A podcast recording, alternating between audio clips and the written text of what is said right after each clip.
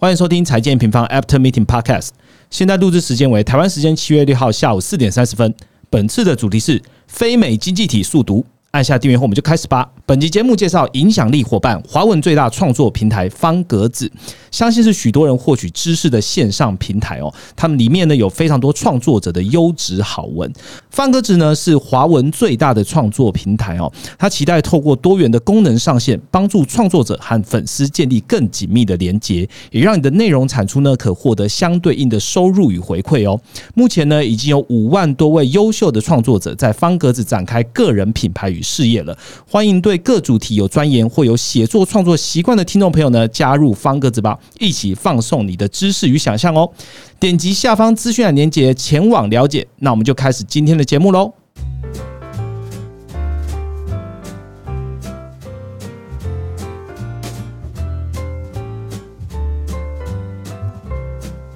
Hello，大家好，我是财经王的 Roger。刚刚一开头呢，跟大家讲这个标题。After meeting 的时候，心里有小小的兴奋了一下，因为好像很久没有邀请这个研究员哦来好好的跟大家聊聊天的。那为什么好久呢？我相信大家也知道啦，就是 M 平方一年一度的盛会总经。影响力论坛呢？我们在七月二号的时候刚结束。那这边也跟听众朋友说一下，这个论坛呢，在实体结束了之后呢，我们一样在总经线上学院也可以看到哦。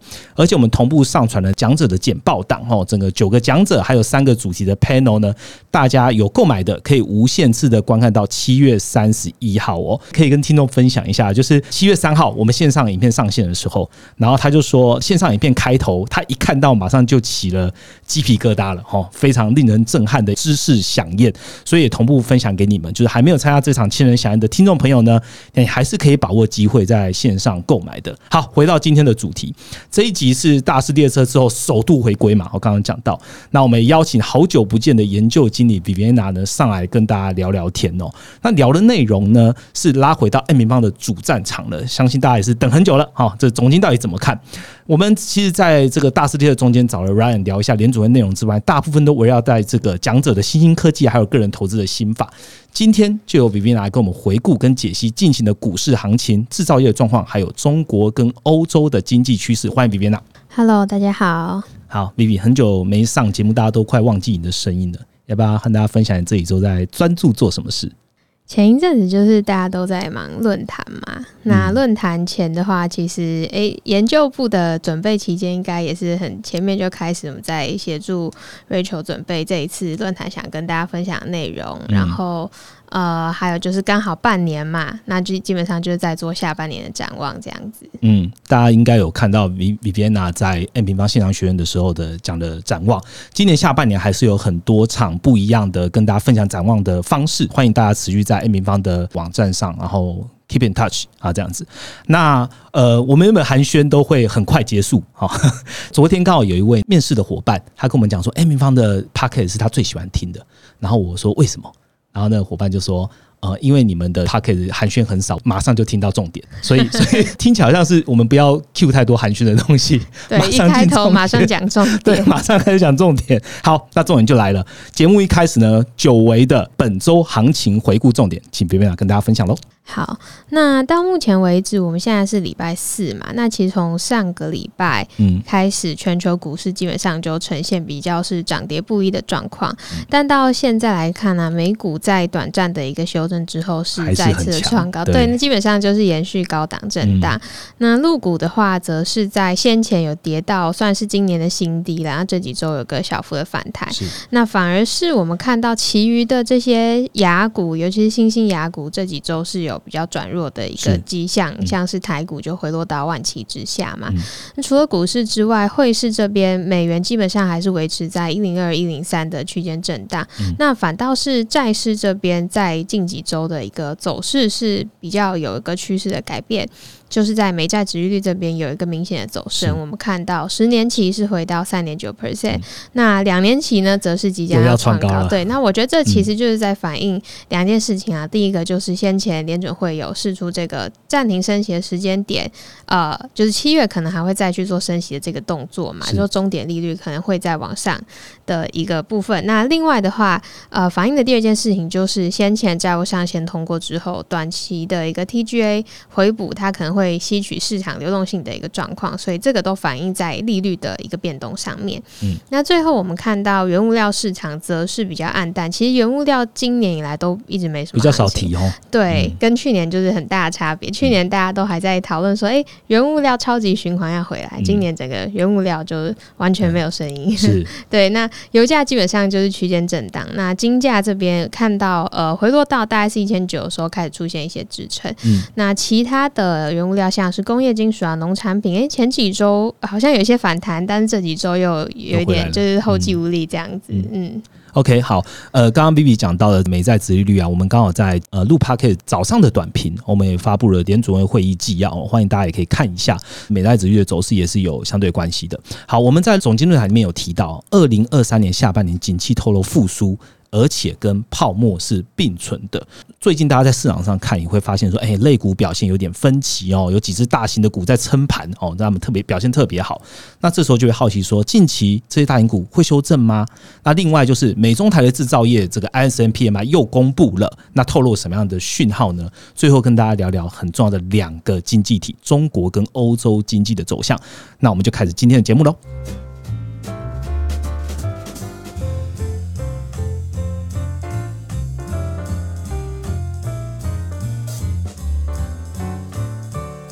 好的，马上进入第一个主题，第一个题目，我们就先来问 Viviana 哦。刚刚提到了市场还是有大盘在撑嘛？哦，那市场的解读呢，都提到了类股分歧这样的字眼。那最近好像是跟 AI 不相干，或是跟 Elon Musk 跟佐伯克是对打不相干的，都没有得到投资者的青睐了。那我们先请 Viviana 跟我们行情解析一下吧。好，嗯，行情来看的话，我们就拉长到今年年初到现在。今年年初，其实整个全球股市到现在的 YTD 反弹的一个幅度其实都不小嘛。像我们刚刚聊到的美股，就是打 S M P 涨了可能十六个 percent，欧股大差不多也都是十到十五个 percent，日经甚至涨快三成。对，台股也是有差不多二十几个 percent。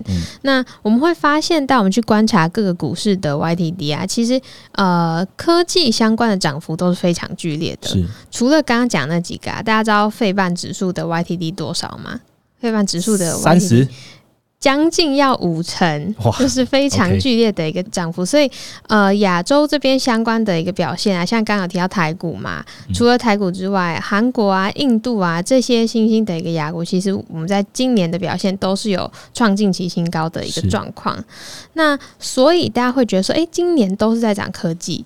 那确实看到大盘的结构啊，还是以美股来看，S M P 五百确实几乎都是大型的科技股在撑盘。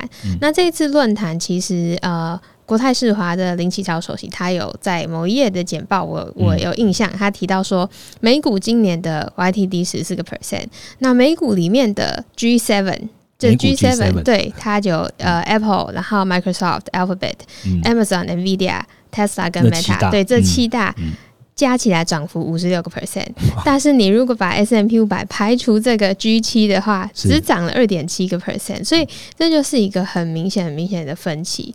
那类似的一个数据啊，大家也可以动态的在 M 平方网站上看到，我们有去整理，就是 S M P 五百里面的这些成分股，它的一个股价表现是在呃年线上的一个加速比例。是。啊，我们看到二零二二年的时候，呃，去年跌到最低的时候，大概是只有十一个 percent，就是说可能有九成左右的一个成分股都在年线下的。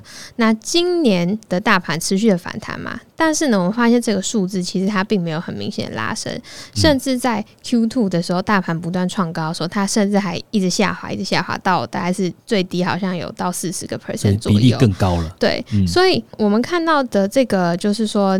呃，成分股它是在年线上的一个加速比例，其实有一点类似我们在看股市的一个宽幅指标，就是我们会去看就是技术面的时候嘛，宽幅指标。所以我们从这个现象啊，我们自己内部在讨论的时候，我们研究部内部会议，我们大家都觉得说，哎，短线可能还是会有一些回档风险。那相信大家在这一整波上半年的一个反弹的时候，一定也都是觉得很害怕，就是觉得说，哎，真的有这么好的事情吗？真的能够这样子在？对。那尤其是我们刚刚讲到撑盘的都是这些。科技啊，通讯，对他们都是比较偏向是利率敏感的类股，所以呢，在六月的 FOMC 它去上调这个利率点阵图之后，我们刚一开始在行情回顾也提到最近利率的一个变动嘛，我们会发现近期的股市好像有稍微的一个转弱，那这个转弱我们怎么样去解读它呢？我发现说，就是这几周的一个调整啊，其实虽然股价表现是比较弱势的。但是呢，我觉得对于结构的一个看法是在好转的。那这怎么说呢？我们就去观察第二季以来。呃，这边大盘有一个三段很明显的涨幅。那第一段就是在呃三月系股危机之后，市场开始预期可能不会再大幅升息了，就带起一波非常大的一个反弹。再来第二波的反弹，再一次的启动的时候是五月底，那时候 NVIDIA 的财报公布嘛，开始涨这一整波 AI 的题材，什么 AI 相关摸到边全部都涨一轮。那再来的话，第三次比较明显反弹，就是前几个礼拜股市短暂休息之后呢，又开始再度回升。可是这一次的回升，我们会发现到，哎，在涨的东西跟过去有一点点不一样，好像肋骨这边出现了一些些轮动，所以我们直接去看刚刚提到这三段的反弹，大盘里面它的这些产业的一个涨幅贡献，我们可以呃通整出两个重点。第一个重点，我们就会发现这三波的一个反弹啊，板块。产业板块它的一个涨幅贡献开始趋于比较平均的一个状况，像是这一次为什么？诶，好像稍微修正了一下呢？S M P 又在创高，这一次的回升的一个时间点，其实是在中国降息之后。中国制造业 PMI 开出来之后，全球股市才开始又重新做一个向上的动作。是，而这一次呢，你会发现核心循环的类股，例如说像是什么工业啊、原材料，也开始有一些表现。那这个跟之前全部都只讲科技，就开始有一些不一样了。嗯，那第二个重点就是防御性的类股开始去转弱，就是我们发现三月的时候，那时候的的一个涨的状况，其实还蛮吊诡的。大盘反弹的幅度很大，但是你会发现它的成分里面，除了科技通讯之外，再来表现最好就是防御性类股。这是什么？既期待又怕受伤害的状况。对，所以呃，之前的状况是这样子啊，但是呢，在最新这一次，就是哎，随着这样子反弹又修正，反弹又修正，这样子好像它的一个结构是在慢慢变得比较平均，变得比较健康的。那我们其实也看到，就是说近期啊，股债的一个波动率也是再度来到新低，就是说尽管值率一直在创高的一个状。状况是，可是呢，其实整个一个股债波动，它是在下降的。嗯，也就是说，原本涨的都是靠这个 G seven，然后 Viviana 观察到，其实这个类股的轮动其实是往好的方面在转好的。那如果结构转好的话，必然其需要降低。那等于是说，我们对于市场的这个。就是它的波动波动就会比较降低，降低。那大家可以在如果对于未来是比较看好的情况下呢，大家可以再找一些这个进场的这布局的时间点，可以来观察了。那紧接着这个行情的议题啊，我们来聊一聊这跟这一波行情其实高度相关，应该说这这两三年的循环高度相关的制造业了哦。刚刚有跟大家讲嘛，美中台的制造业陆续公布了，那六月的 ISM 制造业四十六，嘿，再度创低，那看起来离复苏之路还有一段。那还有一个就是不断不断在打底的中国，哎，看起来好一些哦。在政策跟六一八的零售刺激下呢，最低点算是过了吗？最后还是要聊一下台湾哦，PMI 回升，那算是已经转乐观了吗？我们请 Viviana 帮大家统整一下吧。好，我我先延续上一题去讲，就是说之前都在讲科技嘛，那最近的一。就是大盘的盘面开始，就是发现它的一个产业表现比较平衡。那我觉得这也不是代表说，哎，接下来又要再大幅反弹第二波。是，但是可能它反映的是结构健康，波动率会下降。是，那像是。这一次的一个涨幅的起点是在中国 PMI 开出来之后，嗯，所以接下来大家可能就会反过来去看，说，哎，那这个制造业到底是不是真的好转？所以我们的看法还是一样，它可能比较还是偏向是一个震荡筑底的一个状况，因为制造业它可能还是。比较是缓复苏的一个情形啦，那就来看一下各国的一个 PMI。那我们先看美国，刚刚 Roger 提到美国这一次四十六嘛，就是吓坏大家，前值是四十六点九，然后呃，除了美国之外，中国是这一次开出来四十九。比前一次的四十八点八好一些。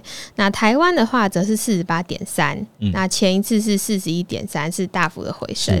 所以我们看到美国、中国、台湾，其实它这一次的制造业 PMI 虽然都在荣枯线下，但是基本上，嗯，好像都是在筑底的一个状况啦。那我们就一个一个讲，美国啊，这一次为什么会开出这四十六数字呢？其实是因为这一次六月啊，它有一个很大的一个季节性因素的调整，所以呢，我们就是呃在研究部会议上面讨论的时候，研究经理 Ryan 他也有把这个季节性的因素把它扣除掉来去看，哎，还原来看真正的数字是怎么样？那大概是持平的。OK，对，所以那再来就是我们看到细项。美国这一次制造业 PMI 它的细项新订单是回升的，回升到四十五点二，基本上已经连续五个月没有再破底了。但是呢，生产这边还是比较弱的一个状况，所以我们去解读这个情形，就代表说，诶，去库存已经传递到终端的这个美国市场，可是可能厂商还没有进入到补库存的阶段。所以生产还是在降低的嘛？那我们就看看下半年是不是有机会开始看到厂商这边的一个补库存对对对，这样的一个动作出现。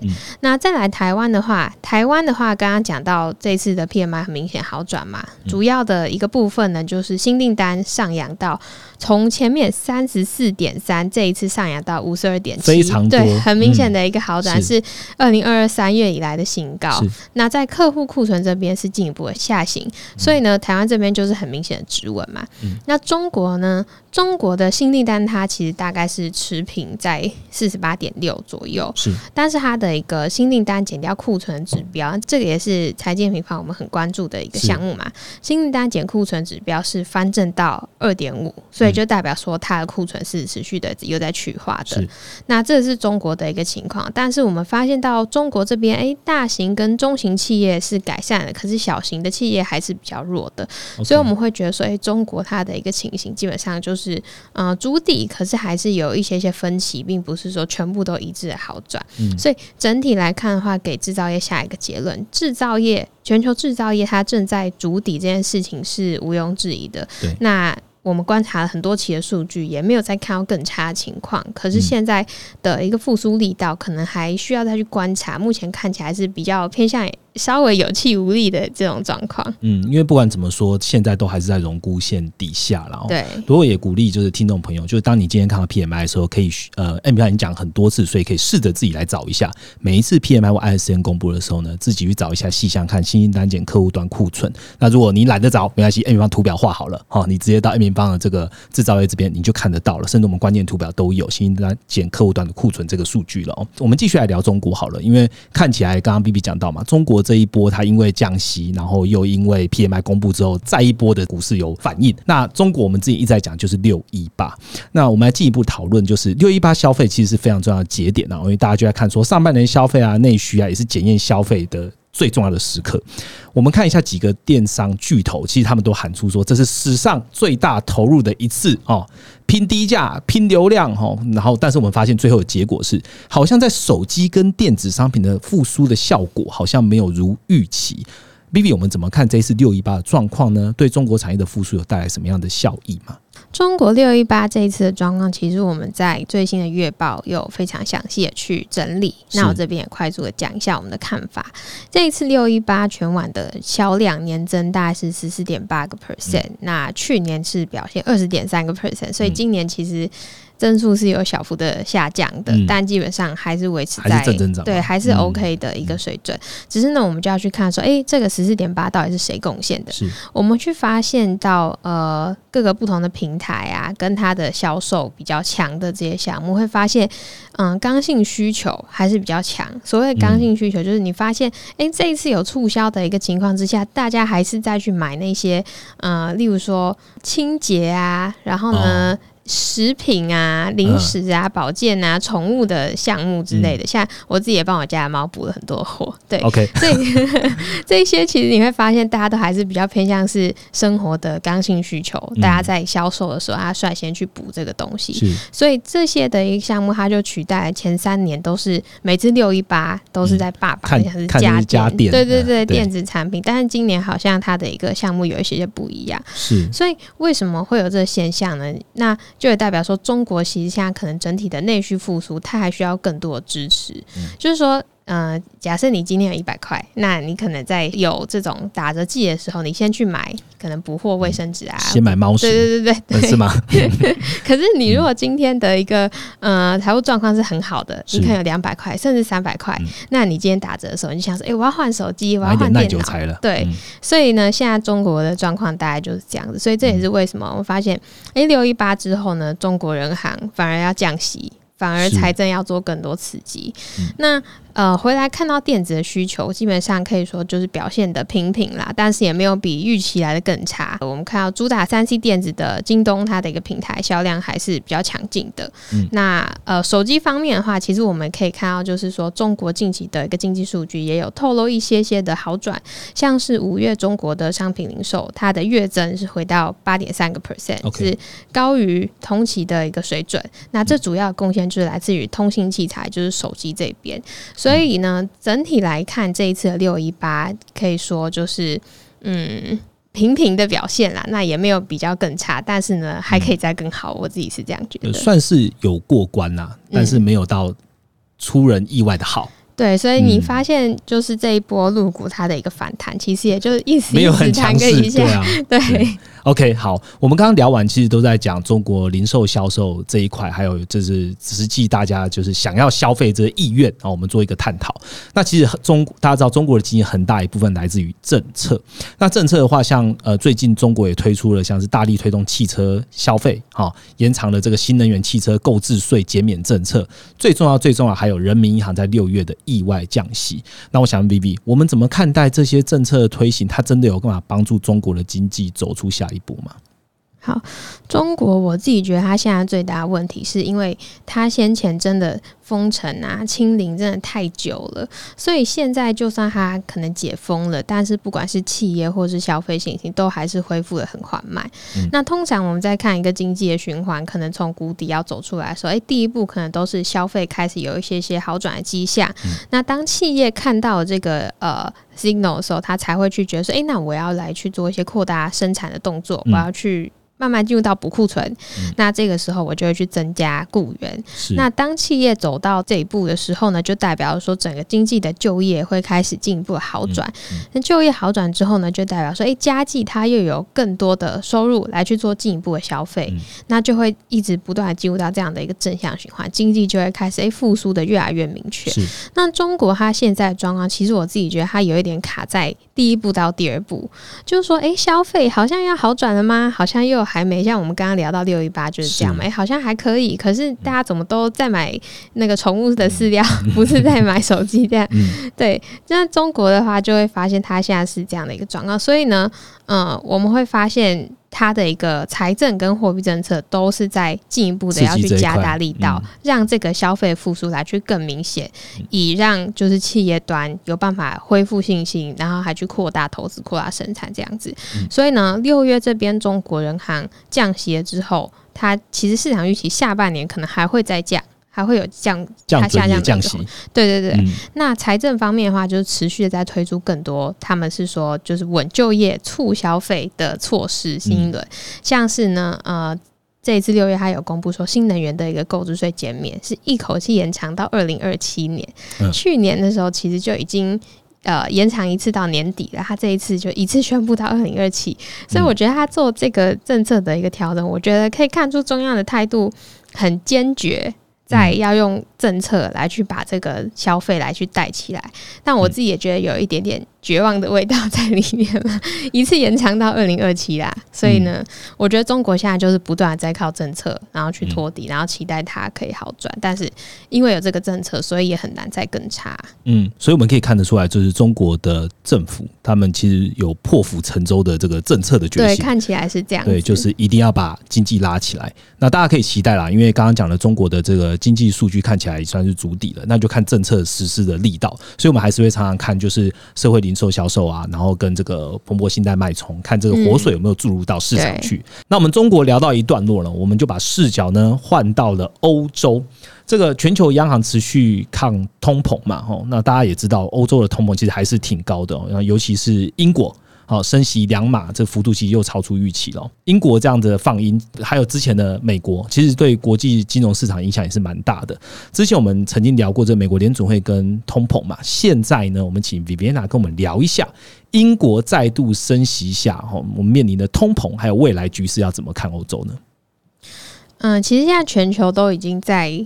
即将要暂停升息的一个状况嘛，其实是联准会，我们也提到，就是说，诶，它在大幅上调终点利率的机会应该是不大，但是呢，只有欧洲央行还是死不松口，对他们还是坚持，就是说，尽管市场就是预期你就是九月要暂停了啦，欧洲央行还是不讲不松口，对他就是说我就是要升。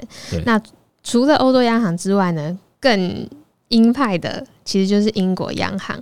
英国央行其实它也是一个很有趣的央行啊。它它前一次它在去年底的时候，其实就有试出，哎，第一个跳出来试出，所以它要放慢升息，差不多可以放慢。对，然后它现在呢又再一次加快升息的速度。它从之前可能每次升息两码到。刚刚讲去年底之后呢，它开始放慢升息一码之后，哎，这次六月它又再升回两码了，所以它通膨守不住了，是不是？对，它为什么这样做，就是因为它的状况是还蛮严峻的，可以说它是我自己觉得它是全球可能现在最接近薪资通膨螺旋的一个国家。OK，那为什么会这样呢？其实，呃，这一次英国为什么还要自己？再度的升息两码，其实他自己也有提到，就是说，哎，现在看起来薪资也没有在持续的创高，可是通膨数据意外的在上升，这代表什么？代表说通膨的预期可能有失控的一个几率在发生。OK，对。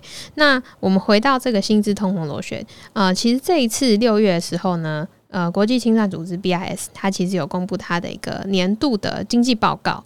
它里面就有很大的篇幅在探讨这个薪资通膨螺旋。那再帮大家回忆一下薪资通膨螺旋是怎么样的一个状况。薪资通膨螺旋就是说，当你今天市场发生了这个通货膨胀呢，它会侵蚀到你的实质的一个薪资。所以呢，当你作为一个员工，你的实质购买力在下降，那你就会要求说，哎，那我要更高的薪资。对，所以再来第二步，进入到名目薪资要求要去上涨。那这个时候呢，企业它的一个成本增加，那它如果把这个成本再转嫁到物价上面呢，就会导致通膨又更加严峻。对，那通膨更加严峻，又再反过来侵蚀到，哎，你前面已经调升的薪资又会被通膨侵蚀更多，所以它就进入到这样的一个恶性循环。那当这个恶性循环。呃，越来越严重的时候呢，就会导致通膨预期的一个失控，大家就直接就觉得说啊，反正通膨就是要再更高，对对对。所以呢，这个循环呢，其实就是央行最希望去避免的一个状况。而这个恶性循环之下，如果再发生以下几件事情的话，哦，那可能又更糟了。哪一些事情呢？就是说，通膨侵蚀掉薪资的一个程度，比过往还要大的很多。那如果你同时又面临到劳动力供不应求的状况，也就是说，它的劳动市场是偏向是卖方市场，所以劳工的议价权又很高。工会嘛，对他来跟呃资方去讲说，哎，我的购对我的购买力这么低，那你当然给我调薪啊。然后如果是在这种一个情况之下的话，就有可能很很快去进入到哎薪资同盟开始上升。那同时，如果这个时候企业它又是处在一个非常不愿意。被去呃压缩利润的一个情况之下，那他就会更呃倾向去转嫁这个成本嘛。是，所以当这些状况都叠加在一起的时候呢，这个薪资通膨螺旋它就会非常严重。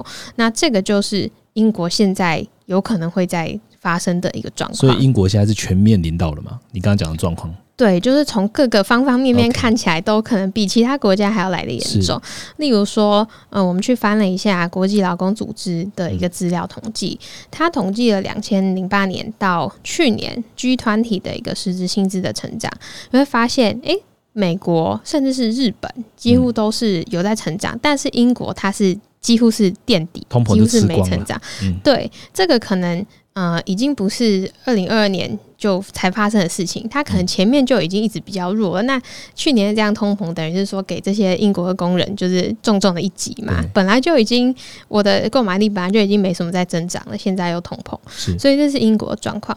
那英国的劳动市场在发生什么事情呢？呃，可能我们觉得说是因为，例如说受到脱欧的关系，移民的减少，然后劳动力的供给在减少。英国是现在就除了美国之外，它的一个贝弗里曲线外移最明显的一个国家。嗯嗯，那我这其实我自己也有一个切身的经验，就是我在英国念书的时候，当时在找工作，刚刚好是脱欧最混乱的时候。OK，那个时候基本上就是，哎，你你想找工作，你也没有办法找工作，等于是说他的呃劳动供给，他就是很限缩在我就是要纯正的英国人，所以呢，它的劳动市场的一个供给方就会变得很少。所以呢，这个可能是英国在面临的一个结构性的问题啊，我猜。那最后呢，其实就是在刚刚讲到企业它不愿意去被受到这个利润的一个挤压嘛。我觉得这个数字还蛮神奇的。其实我们常通常在看企业利润，大家都是比较关注美国的一个企业嘛。但是呢，因为我们这次在呃做这个议题，我们就特别去看了一下英国的一个企业获利。大家知道，英国企业获利在今年的第一季是创高的，企业获利反而很好哎。对啊，所以呃，这个数字我可能会想说，哎，去年如果英国的企业好的话，可能还没有这么意外，因为英国其实他们有一些就是石油的企业嘛，可能去年是这样，哎，可是今年的油价已经下来了，那英国企业获利还创高，而且它的 Y O Y 是十四个 percent，比美国还要强了非常多，所以呢，这个状况在英国发生，那可能就会是我们要去。更紧密的去观察，所以那英国的通膨是不是真的可能有失控的一个可能性发生？像这一次呃，国际清算组织它在它的报告里面其实有特别提到，就是说这一次的全球发生这种通膨的状况，跟过去几次最大的一个不同是，这一次的企业获利没有大幅的衰退，等于是说全球的企业它都呃有在去维持住它的那个 margin，对它它要。就是没有要被成本侵蚀掉，那其中英国可能又更明显。对对，所以我觉得这个可能是。嗯，接下来再观察通膨这件事情，先看一下英国怎么做吧。嗯嗯嗯，所以英国它因为企业获利状况，其实更大大推升了通膨预期这一件事情。对对，嗯，好，我们第一个主题呢，其实从行情开始，然后聊到了中国，用 PMI 的方式去聊到中国，然后当然也有带到美国跟台湾，然后我们也聊到了欧洲一个一个经济体现在发生的状况。那下一个主题呢，我们把时间拉长一点，而且去找经济体跟经济体之间的对应关系，我们会。聊哪两个经济体的关系呢？会看中国和两个重要经济体，印度和欧洲。下一个主题见。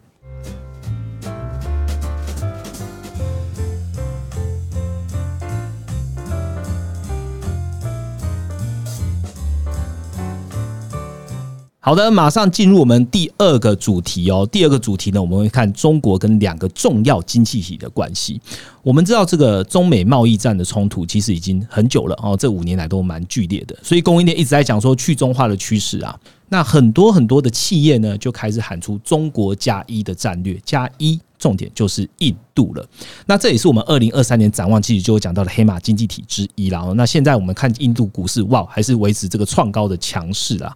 那印度呢，能趁势好，甚至有机会取代或挑战中国的地位吗？这个议题，请皮亚跟大家分享一下喽。好，中国跟印度这两个就是很常被拿来比较国家嘛。那我觉得这两个国家，呃，我们最近有在做一些研究，然后我觉得一个非常有趣的一点就是他们的。经济结构有一点点像，又有一点不一样。那在这个结构之下，他们又各自发展了非常不同的道路。那怎么说呢？就是从 GDP 的结构来讲，中国最大的 GDP 的一个结构是资本形成，然后才是消费嘛。嗯，然后。印度才反过来，印度最大的一个贡献是消费，然后才是资本形成。是，所以呃，两个都很着重在消费跟投资，但是呢，他们的顺序有一点点不一样。嗯，而在这样子不同的一个结构之下，他们慢慢发展成了两种不同的一个样貌。中国呢，它的这种结构啊，就是说资本形成最大，然后才是消费，反而让它进入到一个呃比较是。不好的一个循环，这个我们在去年中国的二十大之后呢，我们有做一系列中国的报告，大家可以去看，因为我们就在探讨中国的这种结构性的问题。那这个恶性循环到底是什么呢？就是因为它的资本性的大于消费，所以导致它长期出现这种产能过剩的一个状况。那当它这个产能过剩发生的时候，那它就必须要去仰赖海外的一个需求，或者是政策的支持来去消耗它的产能。那在这样一个情况之下呢，时不时的就会去做一些短期的这种基建的刺激政策，来去消耗这些，或者是它可能要去做一些控制产能的政策，而它反而不是去做是产业升级这样的一个状况，那就会导致说，哎。最后呢回来还是有这个产能过剩的问题，一次机产能又过剩了。对，嗯，所以这就是中国它一直在这样的一个恶性循环的一一个状况。是，所以这也是为什么我们其实如果去观察中国这几年的一个政策啊，可能从嗯十九大或者在更早之前。可能大家大家都一直在强调这种外循环呐，是。可是呢，在去年呢，开始慢慢就开始强调双循环，甚至是开始一直着重在内循环。像这一次，我们刚刚在第一排有聊到中国这这一次推的一个政策，他一直在强调说要开始呃刺激内需嘛，等等的。所以呢，他其实就是希望能够去提升内需的消费。然后另外呢，其实他这几年一直在强调产业升级，包括说他在那个“十四五”的报告里面啊，等等，就一直在强调说重点产业有哪一些。其实他就是希望可以去跳脱这个恶性循环，然后希望不要走回政策刺激的老路。是，所以呢，我觉得这个是我们现在看到中国现在的一个 struggle 啦。那这是中国的一个状况。那印度呢？呃，其实刚刚讲到中国，其实它就是希望去刺激它的一个内需嘛。但是内需你最重要的源头就还是人嘛，因为人是消费。对，那印度的人口趋势，我觉得跟中国相比，应该就不用在这边赘述。这应该就是在很很早很多年前，大家就一直在讨论，印度的青壮年人口可能会在接下来可能会超越中国嘛。那印度的一个状况是怎么样？刚刚讲印度跟中国不一样，就是它的一个 GDP 最大的一个结构贡献是消费。然后才是资本形成，所以它在这个结构底下，我们发现说，印度反而在这几年它走出了一个比较良性的一个循环。那这个循环呢，就是从印度它开始推印度制造之后开始，就是 Make in India 嘛。那它推这个印度制造的一个政策之后呢，它其实就是想要刺激很多的制造业工作岗位回流。是。那我们其实知道，就是说消费它最重要背后的那个基石，其实就是就业嘛。是。所以当你的一个制造工作岗位持续在增。增加的时候，就可以去促进就业好转，促进消费好转。那消费好转之后呢，再来企业看到这个机会，他就会愿意去增加他的一个投资嘛。那投资之后呢，吸引更多的资金进来，就可以再去加强印度的一个呃制造业的发展，制造业的一个转型。所以它可能比较像是一个正向的一个循环。所以这也是为什么你如果去把印度的一个股市跟中国股市直接拉出来看这几年的走势，你会发现中国股市基本上就是比较是在原地踏步的一个状况。可是印度它比较会有这种趋势性往上，甚至它在我们每一次经历这种制造业的一个修正，它好像都不太受到影响。像去年其实就是最好的一个例子，去年中国、呃台湾、南韩。我们其实都是可能像是呃受到这种科技影响比较深的，印度其实也是。可是印度为什么它几乎是没有什么大幅的回档？内需够强。对，因为它的市场它靠自己就就饱了。对，所以这个是印度跟中国我们现在看到的一个状况。OK，好，谢谢别人跟我们分享哦。下一个呢，我们要聊的是欧洲。但为什么会讲这个中国，然后又讲欧洲呢？因为如果我在关心市场，也会发现近期欧股跟陆股基本上就是。难兄难弟嘛，对对，同涨同跌了。解封之后一起庆祝了一下，之后又一起下去。对，那我想就是借由这一题来问一下 Vivian，我们怎么样来看长期欧洲和中国的依存关系呢？中国跟欧洲的关系啊，其实我们刚刚讲到，为什么哎解封之后呢，陆股跟欧股就是一直一步一趋的在走。对，大家都想要就是奢侈品的购买，就觉得说哎是不是解封了？大妈去了，对对，他们就要去欧洲买这些奢侈品。毕竟中国是最大的一个奢侈品的市场嘛。是。但是我觉得这个是确实是有这一层关系。你会发现解封之后，欧股涨第一波就是在涨这些奢侈品的品牌。是。但是呢，我们再去细看到欧洲跟中国之间，我们会发现他们的关系不仅仅于此，就不是只有奢侈品，奢侈品甚至只占了小小的一个部分。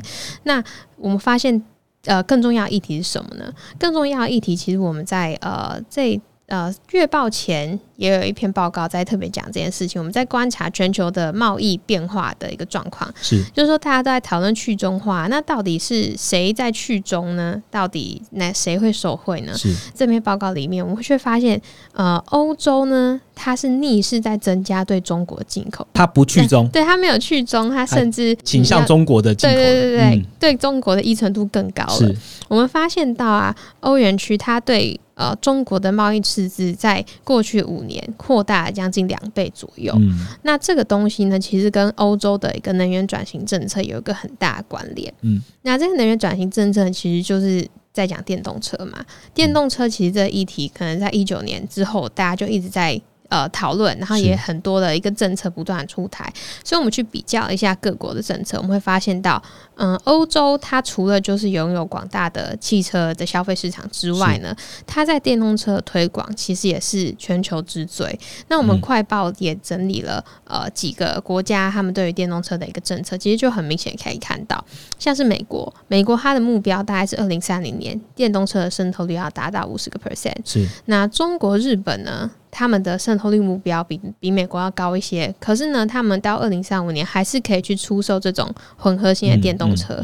那欧洲呢？欧洲又非常严格，欧洲他们是呃预计是二零三五年完全的去禁售燃油车以及混合电动车。他们希望二零三五年电动车纯电动车的渗透率是达到一百所以就全部都是电动车啊？对，你所以你可以看到欧洲它的一个。政策推广积极度是非常高的。那其实我们有发现，在呃有一篇报告里面，我们看到就是说，欧洲他们在他们的这个电动车的一个政策，相比呃美国跟中国来讲，它的一个达成度是比较高的。也就是他们真的很 care 这个东西。对，所以当欧洲有这种政策的一个方向，尤其是在去年这种俄乌冲突之后，其实欧洲这些国家他们更希望可以赶快去达到这种能源转型的一个状况嘛。所以在这个环境之下。欧洲势必要去加强电动车的生产，那这样的一个情形之下呢，中国反而就受惠。为什么？因为中国呢，它其实拥有电动车的一个电池原物料的一个技术。就是我们去整理，我发现说，它不管是从上游、中游到下游，中国在这些技术上面都占有非常大的一个呃市占率。是，所以呢，它拥有这种整个自己供应链的一个整合，拥有这种规模经济的一个优势。是，所以呢，我们会发现近年呢，欧洲对中国的一个汽车外销是明显下降。以往可能在燃油车上面，欧洲就是一个。制车的一个的一个大厂，对对对对。但是呢，近年不仅是这个外销的一个数字在下降呢，它的电动车对中国，甚至在二零二零年出现了一个逆差。也就是说，以前都是欧洲卖车给中国，现在反而是中国在卖车给欧洲了。那这个我们觉得说，这对欧洲的一个长期影响就是非常值得关注的。原因是因为，其实，在欧元区成立之后啊，欧洲的一个经济一直就以德国是一个主要经济引擎。那德国它最重要的工业就是汽车工业嘛，对。所以呢，欧洲跟中国这样的一个关系，到底会不会影响到？欧洲他们长线的一个经济发展，我觉得是很值得去关注的。不过，我们目前其实实际观察到，中国这些出口到欧洲的电动车，其实它的品牌几乎都是特斯拉跟欧洲品牌。你说上海做完之后再送过去？对对对，都不是中国自己的品牌，所以代表说中国现在在这种电动车的供应链下面，它还是比较偏向是一个代工的角色。但是呢，以后欧洲是不是能够持续保持这种优势呢？那又或者是说，它的这种像以德国为出口这种经济模式，呃，是不是会被取代？是不是要从其他的地方去寻找新的经济动能？那我觉得这个是可能接下来的三五年，我们可以去观察欧洲接下来的一个发展。OK，好，谢谢比维娜哦。其实比维娜刚刚讲的内容呢，都在我们七月六号早上发布了这个快报。这一次快报的主题就是汽车业第七次典范移转，欧洲为何不愿去中化？啊，结合了刚刚比约娜其实有提到，就是我们之前都发现了，就是有在一篇报外面讲到，其实欧洲它是最不去中化的一个经济体哦，甚至还有很大的一个需求，对对中国的进口的需求。那用汽车业来当做一个范例来跟大家分享，里面的内容呢，比刚刚比约娜讲还有非常的多的图表可以来让你追踪，可以来让你观看我们整理的一些报表，所以欢迎大家可以点击喽。今天我们 p a r k e 呢大概聊到这边，接下来呢是我们一周一图表的时间了，大家很久没听到一周一图表了。OK，那刚好我们呃在这个礼拜也发布了一篇关键图表，也就是我们的一周一图要讲的重点喽。这一次的关键图表呢，是在讲从联准会负债端看 TGA 如何影响美元流动性，很长对不对？重点就是要讲的是 TGA 到底跟美元流动性有没有关系啦？好，所以我们请 Viviana 跟大家一起分享。那这个时候呢，听众朋友可以打开全文阅读的关键图表，一起听听研究员怎么说喽。好，那 TJ 账户呢？它其实就是联准会资产负债表里面负债端的一个主要组成。那这个负债端里面有四个项目。第一个是流通中的货币，第二个是银行的存款准备金，第三个是 ONRP，那第四个就是 TJA 的账户。